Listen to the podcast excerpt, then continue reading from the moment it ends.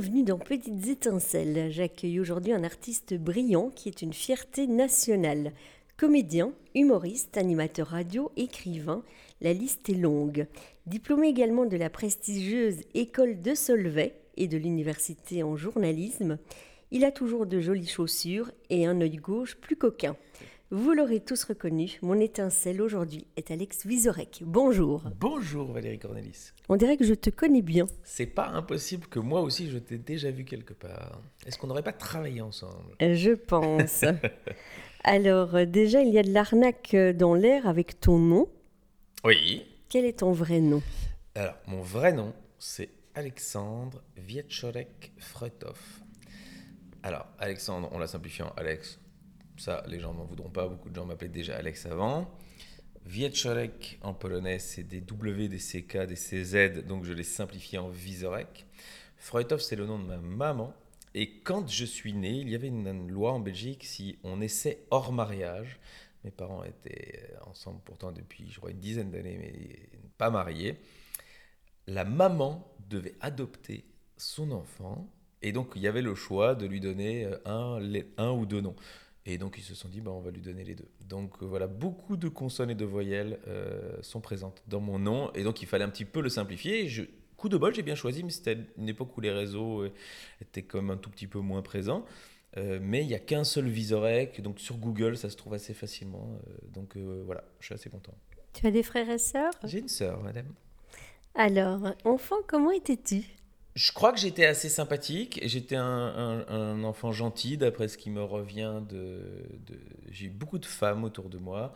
Euh, donc une sœur qui est arrivée un peu après, euh, fatalement une mère, deux grands-mères, euh, un grand-père que je voyais pas, un grand-père qui est parti assez jeune, euh, une tante que je voyais souvent, une marraine euh, qui était une tante, donc vraiment beaucoup de femmes, et mon papa bien sûr euh, au milieu de tout ça, donc quand même une présence masculine. et donc elles étaient sans doute charmées par ce petit enfant blond, j'étais très blond à l'époque, assez sympathique, assez souriant. Mais pas spécialement celui qui est au milieu, qui monte sur la table, qui fait du bruit. Je pense que j'étais pas n'étais pas encore le comique de service, ou en tout cas, j'avais pas vocation spécialement à l'être, mais j'observais quand même déjà bien les autres. Donc peut-être j'arrivais déjà un petit peu à observer leur, euh, leur spécificité, leur, les choses qui pouvaient être amusantes chez les autres. Et cette observation, Balzac l'a utilisée pour écrire des grands romans. Euh, moi, je l'ai utilisée plutôt pour euh, écrire des blagues. Tu avais déjà des petites étincelles. Qu'est-ce que tu avais comme passion, etc. Qu'est-ce qui te faisait vibrer? Alors, étincelle, c'est le bon mot. Euh, les paillettes, euh, j'étais très euh, émission de télé de variété. moi, quand j'étais petit, c'était Champs-Élysées. Donc, les vedettes qui arrivaient en limousine sur le ta ta Moi, ça me faisait rêver. Je, je, regardais beaucoup la télévision française. mon père écoutait RTL France dans la, radio de la voiture, donc j'écoutais les grosses têtes euh, version française. J'étais très tourné, mes étincelles étaient euh, en France, sur une culture, je dirais que n'était pas de ma génération. Euh, j'aimais bien la chance aux chansons, par exemple, ce qui est pour un enfant de mon âge. Mes amis, ils aimaient plutôt Kurt Cobain et Nirvana, et moi, j'aimais plutôt Daniel Guichard et Hervé Villard. Avec mes grands-mères aussi, on regardait Patrick Sabatier, qui recherchait la famille de tout le monde. Euh, donc j'ai ces souvenirs de, Francis Lalanne euh, sur son plateau, de, Patrick Bruel, euh, qui crée la chanson Place des grands hommes pour cette émission à l'époque. Donc voilà, tous ces trucs-là de variété française, d'acteurs, d'actrices, ça m'a mis des, étincelles dans les yeux. Quand il venait à Bruxelles, essentiellement pour le théâtre d'ailleurs, j'allais voir beaucoup de pièces de théâtre, j'allais voir pas mal de comiques sans trop savoir que j'allais un jour les, connaître et que ça allait être des collègues.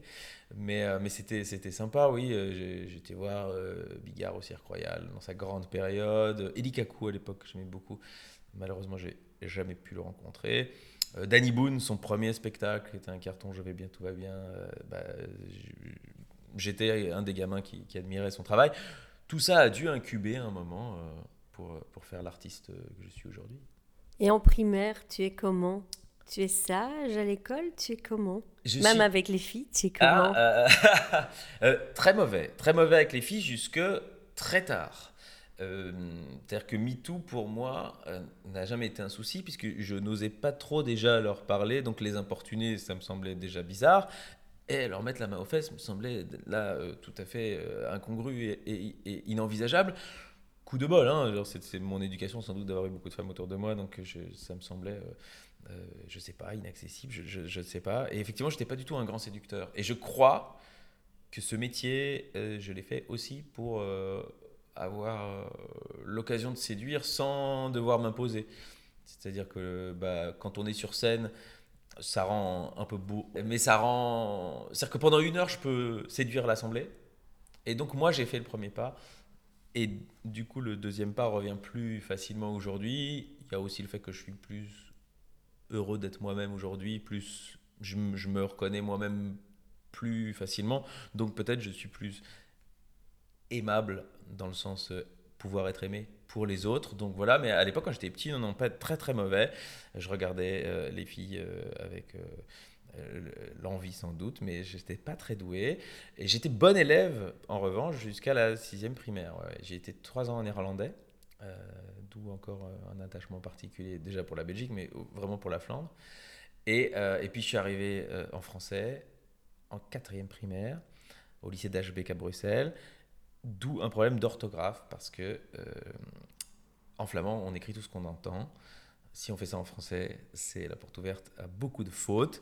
Donc, euh, donc je suis toujours pas très doué en orthographe à cause, je pense, de ça, mais euh, plutôt pas mauvais en langue du coup parce que voilà, avantages et inconvénients. Et de Dashbeck, tu vas aller où en secondaire? Dashbeck toujours. On change de bâtiment, mais on reste là. Et j'y ai fait mes six années, euh, où j'ai rencontré des amis qui sont toujours euh, des amis, avec qui on a fait l'université après. Euh, ça s'est plutôt bien passé, mais j'étais plus le bon élève que j'étais euh, en primaire. J'ai dû avoir euh, 70% pendant les trois premières années, et puis plutôt 60% pendant les trois dernières.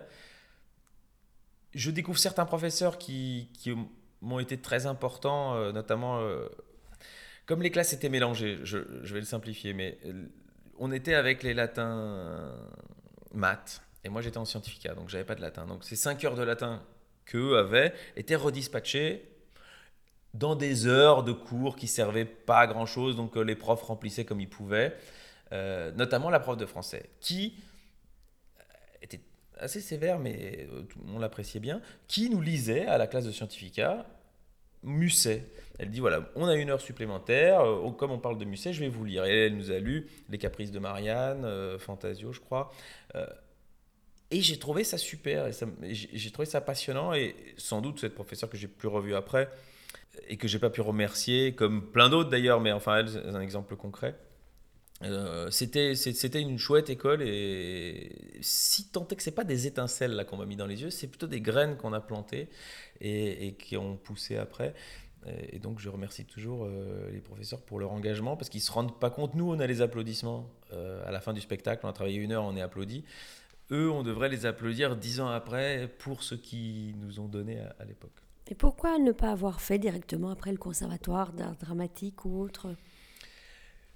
J'ai pas de famille dans le, dans le spectacle, dans le théâtre, dans le cinéma, dans, le, dans la chanson. Bon, ça, c'est pas mon délire, mais enfin, euh, j'ai pas de.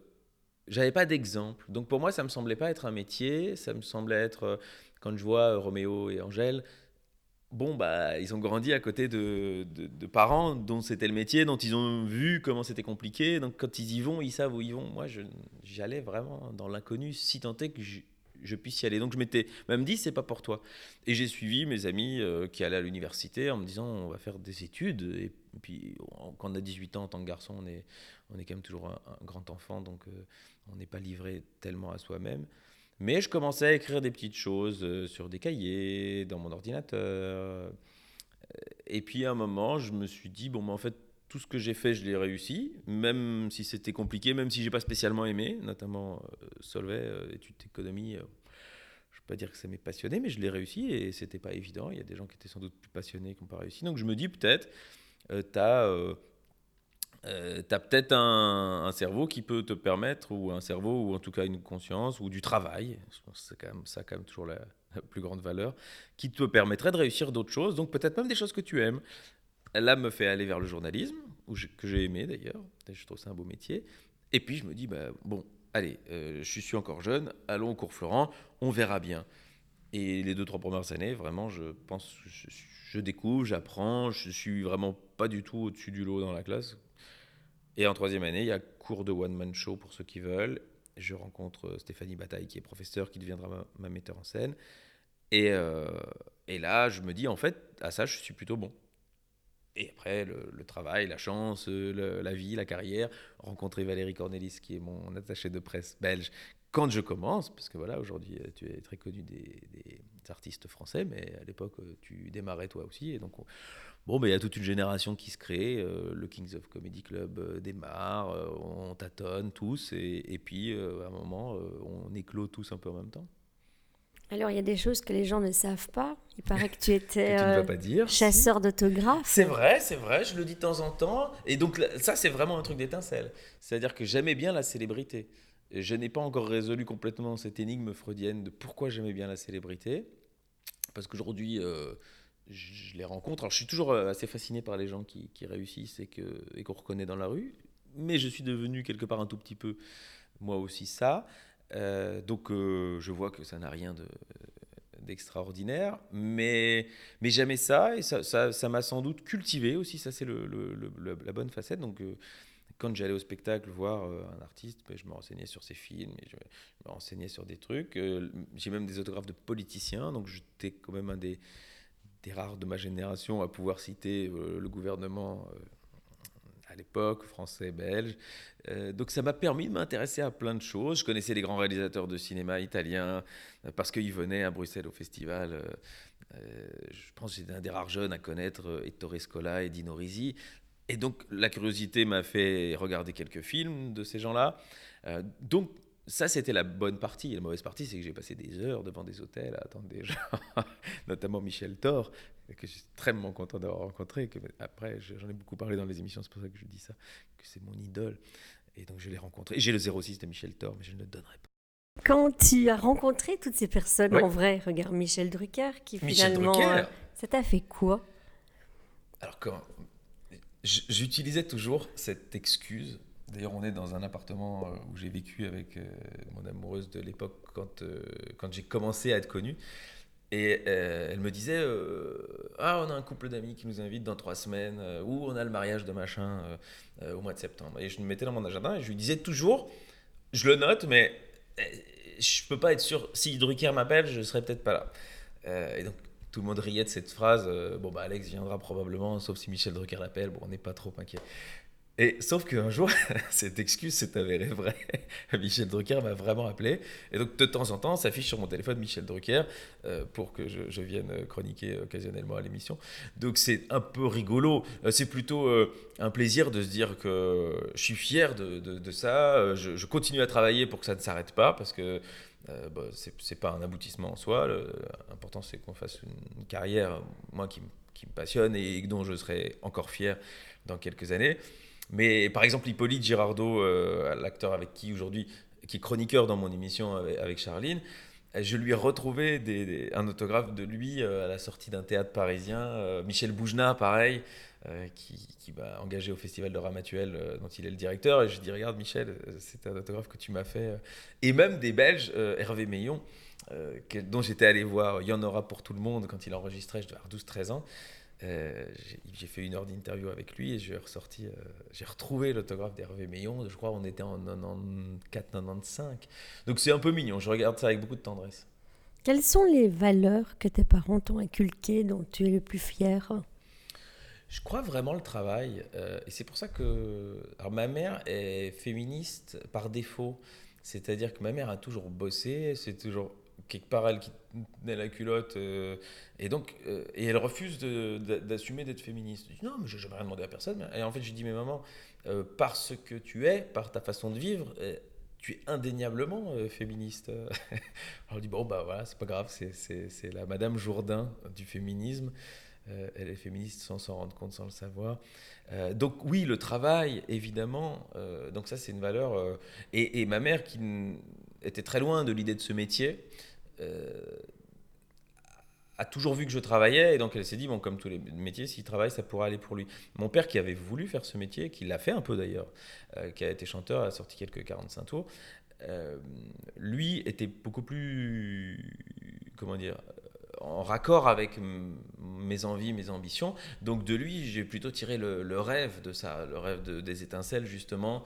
Euh, j'étais évidemment, on était très content d'avoir notre nom sur l'Olympia quand il est venu me voir et donc on a, on a fait une petite photo de Visorek devant l'Olympia et, c'est un super souvenir. Donc euh, le rêve d'un côté, le travail de l'autre et je pense que bon, il, faut, il faut les deux. Ouais, il faut les deux. Mais une famille qui a beaucoup travaillé. Tout à l'heure, je parlais de tes chaussures qui sont toujours jolies parce qu'effectivement, ils avaient une marque belge qui était très connu. grand-père qui a créé la marque Lautrec, qui mhm. va parler aux... qui me parle beaucoup, parce que j'en avais. voilà, euh, donc euh, voilà, ta, ta, génération euh, faisait des économies pour aller s'offrir des Lautrec, dont elle pouvait choisir les couleurs normalement, parce que c'était la, spécificité, c'était le, sur-mesure avant l'heure, c'est-à-dire que c'était pas vraiment sur-mesure, mais vous pouviez choisir la couleur, parce que les usines étaient en Belgique. J'ai, moi, grandi jusqu'à mes 7-8 ans, il y a une usine à Buzzingen et il y avait des gens qui coupaient à la main le cuir et des piqueuses qui montaient les chaussures. Que, après, euh, j'espère qu'elles tenaient bien, ça c'est à toi de me dire, parce que comme c'était que des chaussures pour filles, euh, je n'en ai pas profité moi-même. Euh, donc j'ai vu ça. Donc oui, mon grand-père qui était parti de vraiment de zéro, qui a créé ce truc-là, que ma mère a repris, mais qui a dû un petit peu réorganiser parce que bah, la, fabrication en elle-même n'a plus existé en Belgique c'est l'Italie, puis de facto un peu la, Chine. Et, après, pour ma mère, c'était plus la même euh, façon de travailler, c'était plus la même histoire de la chaussure. Et donc, elle a pris sa retraite. Et donc, du coup, mon père, lui, a encore deux magasins de chaussures. Je fais un peu de promo un à Waterloo, un à Nivelles, euh, free chaussures, n'hésitez pas à y aller. Ah, c'est lui qui les, il les fait pas faire, hein. enfin il les achète et il, les choisit très bien. Il est connu en plus parce que j'ai souvent des gens qui me disent je connais le papa Visorek. Très connu, mon père, euh, très bien. mon père, il, il, dit, très facilement que c'est mon père et donc euh, il paraît qu'il dit plus de bien de moi quand je suis pas là, donc je suis ravi. Mais quand elle est dans l'atelier, tu voyais où tu allais tester aussi? Est-ce que tu as travaillé de tes mains? Oui, j'ai fait ça un été. Euh, quand j'ai mon premier travail de job étudiant, c'était euh, j'ai peint des talons, euh, j'ai coupé des tiges, ce qui est le truc qu'on met en dessous des chaussures. Enfin à l'époque je savais. Et c'était donc en Flandre, c'était à, à Boisingen, et il y avait eu débat au sein des, des ouvriers de l'usine, je sais pas, ils étaient une quinzaine, sur quelle radio on écoutait. et il avait été convenu que c'était Radio Donna donc je passais un été, un mois d'été complet à entendre des chansons flamandes et à couper des tiges et à peindre des talons. Euh, une certaine idée de l'enfer, mais, euh, mais c'était hyper intéressant et ma mère trouvait, euh, bah, de par cette justement éducation, qu'il fallait savoir tout faire. Je, pense qu'à ce moment-là, quand j'avais 13-14 ans, elle s'est dit bah, peut-être il reprendra. Euh, donc il faut qu'ils connaissent tous les échelons, euh, il faut qu'il ait travaillé à la, plus petite main pour peut-être un jour... Euh, donc voilà, je me suis arrêté à la plus petite main. Mais oui, j'ai fait job d'été dans la chaussure. Alors moi, je te vois comme une personne avec une humeur comme ça assez égale. En tout cas, je te trouve toujours très... tu es une personne très gentille. J'aime bien ce compliment. Tu aimes beaucoup faire plaisir aussi aux gens? Oui, quand, quand je suis en mode on, euh, il y a des moments où je suis en mode off, mais à ce moment-là, je, je, suis, je suis seul. Euh, je trouve que la mauvaise humeur, le chagrin, l'angoisse, euh, ce sont des sports individuels. C'est quelque chose que. Et je ne vais pas appeler ça politesse du, désespoir parce que je ne pense pas désespérer, mais je trouve qu'il y a une politesse sociale qui fait que je n'ai pas envie de me présenter comme quelqu'un qui va pas bien. ça, peut-être, je tiens aussi de, mes parents qui n'ont pas ça, c'est plutôt des gens joyeux et heureux en société. Mais du coup, voilà, tu es quelqu'un, tu as eu des coups de blues aussi dans ta vie. Bien sûr, bien sûr. Et ce, spectacle-là sur la mort, euh, c'est un petit peu ça que je veux dire. C'est pas parce qu'on a l'air très heureux, qu'on a l'air très sûr de soi, que qu'on n'est pas angoissé par quelque chose, par excellence euh, la mort, mais quand même, ma façon de l'appréhender, c'est de, de rigoler avec elle, c'est de m'en moquer, c'est de m'en amuser, et de toute façon, euh, elle arrivera. donc, euh, donc, voilà, et les angoisses, c'est un peu pareil, j'essaye d'être fataliste. Euh, j'ai beaucoup de chance, et, il faut toujours remettre ça quand même au centre du jeu. Et il y a des jours où je ne vais pas bien, comme, comme d'autres gens, et j'essaye du, coup de regarder le verre à moitié plein et surtout d'essayer de le remplir. Comme ça, on n'a plus de doute s'il est à moitié vide. Tu fais quoi si tu te sens pas bien, par exemple? Tu vas courir, tu vas. T'as quelque chose, t'as des activités, bah, Du coup, c'est un peu une erreur, mais souvent, si je me sens pas bien, c'est parce que j'ai l'impression que je suis pas prêt ou donc je travaille. Et quand j'ai travaillé et que j'ai bien avancé, euh, je me dis, bon, bah, maintenant tu peux aller mieux parce que tu as fait ce que tu aurais dû faire. Ça, c'est pour tout ce qui est boulot. Après, pour tout ce qui est plus personnel, et euh, je, je, je suis souvent dans le déni. Quand je fais pas bien, je, je, dis non, mais en fait, je fais bien, même à moi-même. Mais euh, oui, j'ai fait la course à pied, je l'ai fait un petit peu occasionnellement. Quand j'étais gamin, je me suis rasé la tête. Euh, quand j'allais pas bien, j'ai enlevé tous mes cheveux. J'ai dit nouveau départ. Euh, je pense que j'ai trop de cheveux maintenant. Si je fais ça, les gens vont même plus me reconnaître. Donc je recommence ma carrière à zéro. Euh, j'aime bien cuisiner et peindre, qui sont des activités où on n'a pas besoin de cerveau. Donc, euh, quand on est concentré pour couper une carotte, il n'y a rien d'autre. Euh, on coupe sa carotte. Donc, euh, je trouve que ce sont des activités qui vident un peu. Et, en plus, derrière, on mange, donc ça, c'est bien. Donc, ça, j'essaye de, faire pour un petit peu changer d'état d'esprit quand ça va pas. Et tu es une personne confidente. Tu avais l'air très proche de ta grand-mère que j'avais rencontrée il y a quelques années. Toujours, toujours. Je ne peux pas dire confidente. Ma grand-mère est un, est un exemple de vie euh, c'est-à-dire que elle est fille, enfin, c'est donc mon côté borinage, euh, tout ça. Et, c'est quelqu'un qui a travaillé, qui a fait, qui a fait des ménages euh, jusqu'à l'âge où elle, a pu en faire, pour qui un franc est un franc, qui est toujours de bonne humeur, qui est toujours fier qui n'a rien affiche de ce que je peux faire ou quoi. Si elle me regarde chez Drucker ou si je suis dans son salon, c'est la même chose. Donc euh, j'aime beaucoup ça, c'est vraiment un truc de racine. Euh, mais en matière de confidence, mes parents euh, sont ceux sans doute qui savent le plus de choses sur moi, mais même ça, personne sait tout. Ça vraiment, et, et je trouve que c'est pas nécessaire. Et même, je pourrais pas vous dire, j'ai un ami à qui je dis tout. Très souvent, la personne qui sait le plus, c'est ma compagne, euh, parce que je suis assez euh, bavard et donc euh, je, raconte mes, choses, mes angoisses, mes questionnements. Mais malgré ça, il y a quand même pas mal de choses que, que seul moi, je sais et dont je n'ai pas envie de m'entretenir, ni même à une thérapeute ou à un thérapeute. voilà, on vit avec, on les balade et, et c'est pas grave. Et puis, pas souvent, c'est inspirant pour notre travail. Et alors, tu, as, tu en parles dans ton spectacle, tu n'as pas d'odorat? Je n'ai pas d'odorat. Ça, on le savait. Bon, moi, je le savais, je mais. Suis anosmique. Anosmique. Tu es né comme ça? Je suis né. Alors, certains disent que sans doute, peut-être, je suis tombé sur ma tête à un moment. Mais euh, mes parents nient totalement cette possibilité. Donc, moi, je n'ai jamais eu la notion d'une odeur. Donc, euh, sans doute, je suis tout à fait né comme ça. Alors, petit, on se pose des questions, on en parle. C'est très compliqué à déceler. Parce que quand tu es aveugle, bah, très vite, tu tapes sur le mur, donc euh, les gens disent tiens, ils voient pas bien. Euh, l'odorat, c'est très compliqué. Et donc je crois, alors euh, je, sais pas si j'ai pas un souvenir exact, mais c'est une histoire qu'on raconte, donc elle doit être vraie. C'est que un jour, on, donc on, habitait dans un appartement et je demande à ma mère ce qu'on mange, je avoir 7-8 ans, donc c'est tard. Hein. et elle me dit mais quand même, tu sens que dans toute la maison, ça sent le poulet. J'ai dit bah non. Et elle dit c'est problématique parce qu'il y avait un poulet dans le four et ça il paraît que ça sent très fort un poulet. Donc euh, nous avons à ce moment-là commencé à essayer de voir si c'était possible et d'où ça venait. Et nous sommes allés chez l'ORL qui a dit ben, ça existe madame, euh, il y a des gens qui n'ont pas d'odorat. Et, dans ma famille, ma cousine, euh, dont les deux parents travaillaient dans la parfumerie, donc elle, je crois qu'elle a nié jusqu'à ses 17-18 ans ne pas sentir pour pas déprimer ses parents.